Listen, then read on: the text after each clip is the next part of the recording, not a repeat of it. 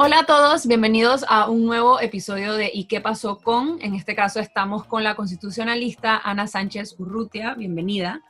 Em, hoy vamos a hablar de ¿y qué pasó con las reformas constitucionales? Un tema que estuvo bastante presente antes de que entráramos en todo este, toda esta crisis sanitaria por la pandemia por COVID-19, así que vamos a tratar de revisitar em, ese tema. Bienvenida, gracias por estar aquí. No, gracias por, por invitarme. Sí, vamos a empezar em, hablando un poco como dónde quedamos en prepandemia en el tema de las reformas constitucionales. Eh, específicamente quiero hablar un poco como cuál es su apreciación personal de qué pasó con las protestas que surgieron a raíz de, la, de cuando el paquete de reformas se estaba discutiendo dentro de la Asamblea, cuál es su apreciación de esas protestas y cuál fue la respuesta del Ejecutivo a llamar a un diálogo moderado eh, por Naciones Unidas. ¿Cuál es su apreciación de ese tema en específico? Bueno, eh, obviamente las protestas eh, eran una señal de inconformidad respecto al proyecto que se estaba discutiendo en la Asamblea Nacional. Mm, tal vez iniciado también por, digamos, lo poco mm, ah, ambicioso que podía ser el, mismo proyecto que vino por la concertación nacional y yo creo que eh, todo se agudizó por la falta de confianza en la forma en que se estaban debatiendo las reformas constitucionales. Eh, esa idea de que se estaba introduciendo reformas a último momento, básicamente por motivos muy circunstanciales y de intereses muy particulares de, de miembros del legislativo, yo creo que lo que fue lo que generó una desconfianza de la población que, con capacidad de movilizarse respecto a lo que era el contenido de la Constitución.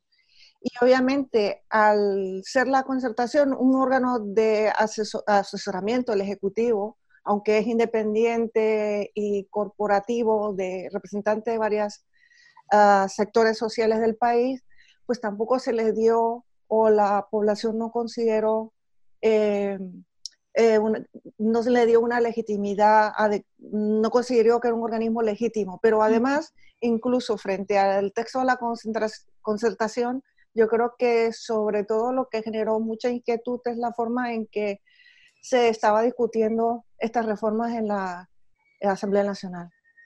Sí, hablando un poco, o sea, sabemos que el mismo diálogo que se dio dentro de la concertación fue una cosa que como poco a poco fue escalando la atención que se le daba a la concertación. Dije, espera, pero ellos están haciendo un paquete de reformas, como que se le fue dando un poco más de, no sé si legitimidad, pero valor a lo que estaba pasando ahí dentro. Em, tal vez fue como mucho, muy tarde, nos dimos cuenta como muy tarde de lo que en realidad estaba pasando y no se habían abierto los mecanismos para que las personas, para que participaran más sectores. Por ahí va mi siguiente pregunta en cuanto, sabemos que ahorita mismo con todo lo de la pandemia, eh, el diálogo al que llamó el presidente Cortizo, que iba a estar moderado y facilitado por el PNUD, está parado, no hay, no hay mayor avance en ese tema.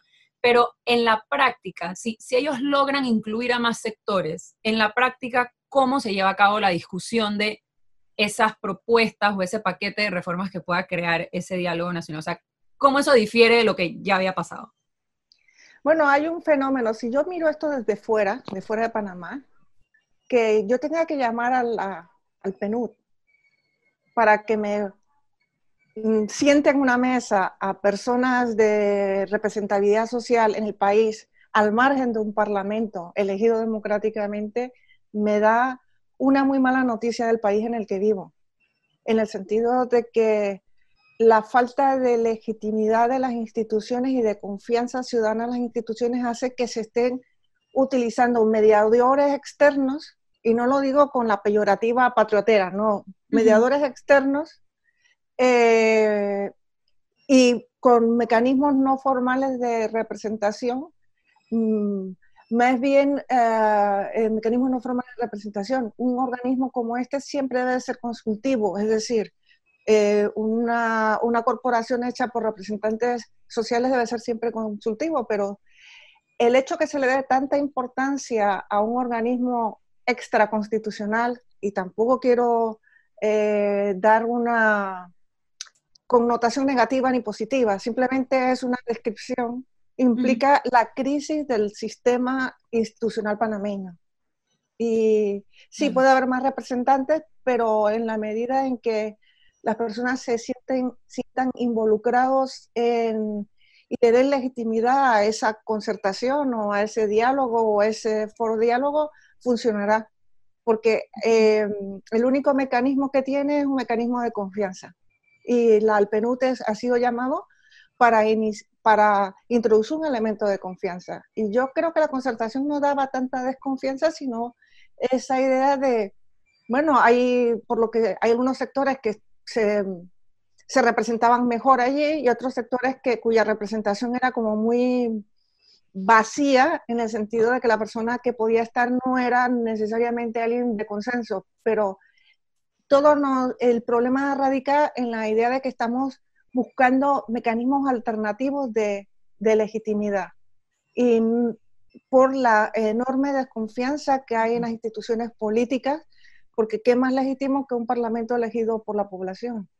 Claro, y en, el caso yo pregunto como, porque sé que está bastante, o sea, está reglamentado la manera en la que se pueden, eh, se, puede modificar la constitución o cambiar la constitución. Eso no es que es a decisión de, del gobierno de turno, sino que está reglamentado. De de ese diálogo que se va a instaurar, de salir un paquete de reformas, tendría que volver a ir a la Asamblea, ¿no? O sea, es la, única manera. Sí, bueno, o puede ir a la constituyente paralela, que es uno de los eh, elementos. Eh, o hay un cambio de actitud de los miembros de la Asamblea Nacional y se ponen, digamos, el sombrero de la historia. Eh, o el sombrero de la historia o, se llama una constituyente paralela, porque eh, la legitimidad no deja de ser siempre, y no, no desde lo que dice la constitución panameña, desde la teoría del Estado constitucional, sigue siendo la del Parlamento. Eh, pero si hay una desconfianza porque no hay altura al momento histórico eh, de las reformas, pues tendríamos que buscar otros mecanismos legítimos, es decir, eh, una representación corporativa como es la concertación, ya sea autogestionada o mediada por el PNUD, no deja de ser un, órgano asesor y la idea de que lo que salga de allí no pueda ser discutido posteriormente por un órgano representativo también chirría mucho desde una visión democrática de un Estado. Claro. Y ahí va un poco mi, siguiente pregunta, si siquiera em, como dos en uno, o sea, si la crisis que estamos viviendo actualmente por eh, la pandemia ha evidenciado algunas otras carencias que tiene el, marco constitucional en el cual el Estado está organizado, o si, y, si al evidenciarse esas, em, es suficiente reformar la constitución, lo que, lo que algunos sectores llamarán emparchar la constitución, o se necesita una reforma más completa, ¿no? Entonces esas son más o menos las dos. Eh, hay, una, hay un elemento, independientemente del contenido que le damos a la reforma, que es la idea de sentirnos nosotros afines a la Constitución. Y la idea es que si entre más participativo es el proceso y más me siento implicado en lo que se ha aprobado, más tendré una, los alemanes llamaban, se había traducido del concepto alemán sentimiento constitucional o esa idea de que la constitución es un instrumento que nos abarca a todos. Okay. Eh, y eso es una de las claves importantes, es decir, la buena elección del método implica la, tiene que implicar la idea de que nosotros nos sentamos comprometidos con aquello que va a ir a la Constitución y nos creamos lo que está allí. Y eso tiene que ver con el problema de la constitución y la pandemia y qué contenido la constitución. Por ejemplo, la constitución del 72 obviamente fue un texto eh, aprobado en un periodo de dictadura militar sin participación política, pero tiene la parte de derechos sociales bastante completa para la época. Era muy avanzada en ciertos temas. En temas de salud, por ejemplo, ya veníamos de un código sanitario muy social. Pero las partes de la Constitución sobre derecho a la salud han sido desarrollados pobremente. Eh, la Constitución habla de desarrollo, eh, la obligación del acceso al medicamento para todos. La ley del medicamento es una ley de aprobación sanitaria, no es una ley de, acceso. Entonces tenemos que creernos que la Constitución puede eh, crear un sistema. Y yo creo que uno de los elementos que se vio desde el primer día de la pandemia es la, la reorganización de los servicios de salud, es que haya solo un prestador de salud pública en Panamá, no una eh, no seguro que tiene unos criterios y el Ministerio de Salud. Al día cero se tuvieron que poner de acuerdo y sentarse juntos porque era imposible.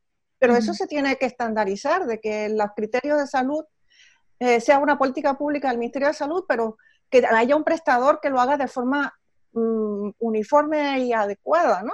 Luego con los temas económicos que son los que generan los problemas eh, eh, de descompensación y de desconfianza en un sistema integrado, pero está claro que la, una nueva constitución tiene que ser mucho más imperativo en la idea de un solo sistema de salud e incluso crear, integrar el sistema privado de alguna forma en políticas públicas de forma más intensa. Eh, el derecho a la vivienda que también está mencionado en la Constitución, pero uno hay, hay, ciertas corrientes en los medios de comunicación anti derechos sociales eh, y es un cambio de mentalidad. El acceso a la vivienda digna, nos estamos dando cuenta que uno de los problemas peores que hay en la pandemia es eh, la, la, la, falta de acceso a una vivienda y a servicios de salud de, eh, como agua potable, el acceso al agua potable. El derecho a la ciudad, muchos hablan, porque, porque el hacinamiento en la ciudad y la falta de acceso sanitario de, de, vías para sanear nos afecta a todos, ¿no? la gente se está andando alejado. Que los demás vivan bien nos hace vivir bien nosotros, a nosotros también. Y eso es, es importante.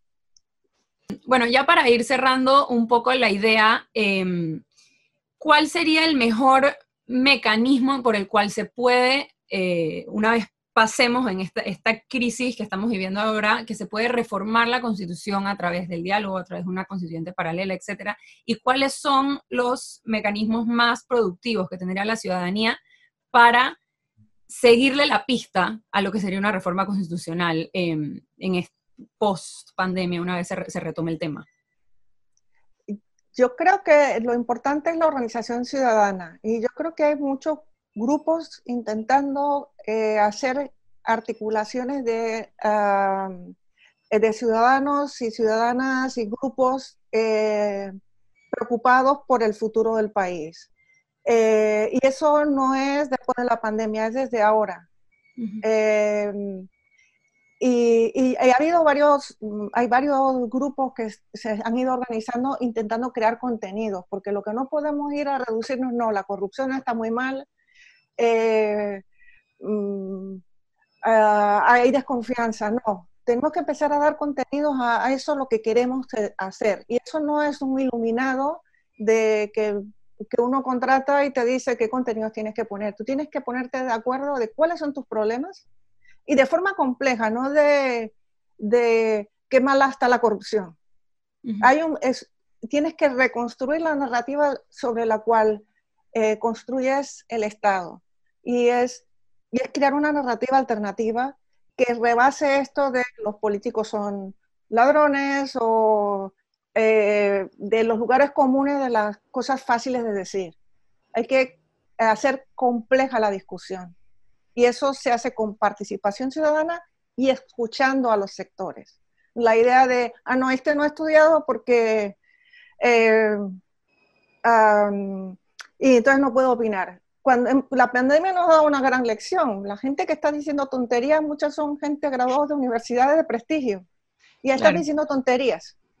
Es decir, dejemos de tener esa idea de que no hay que ser de una élite para saber cómo se hacen las cosas o no podemos dejar a las personas que tienen los problemas eh, cotidianos formular cuáles son sus malestares y cuáles consideran que pueden ser las soluciones a sus problemas veamos esto de forma global y no de forma elitista. Yo creo que es una de las grandes lecciones que, que tiene que dar la pandemia y, y, debe ser el punto de partida de, de una discusión de reformas constitucionales, pero hay que construir desde abajo.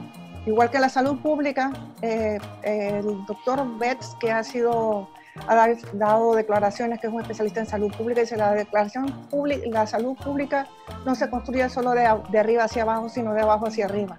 Y tenemos que, que ser más plurales en la forma en que oímos y escuchamos las inquietudes que tienen las personas respecto a lo que debe ser la construcción del Estado y la refundación del Estado, que eso yo creo que ya creo que la crisis ha llegado en tal forma que ya no la Constitución no admite parches.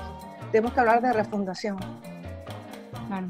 Bueno, muchísimas gracias eh, por su tiempo y por la información, eh, contestar tan completamente mis preguntas. Y nada, eso fue todo por hoy, por el episodio de ¿Y qué pasó con? En este caso, las reformas constitucionales.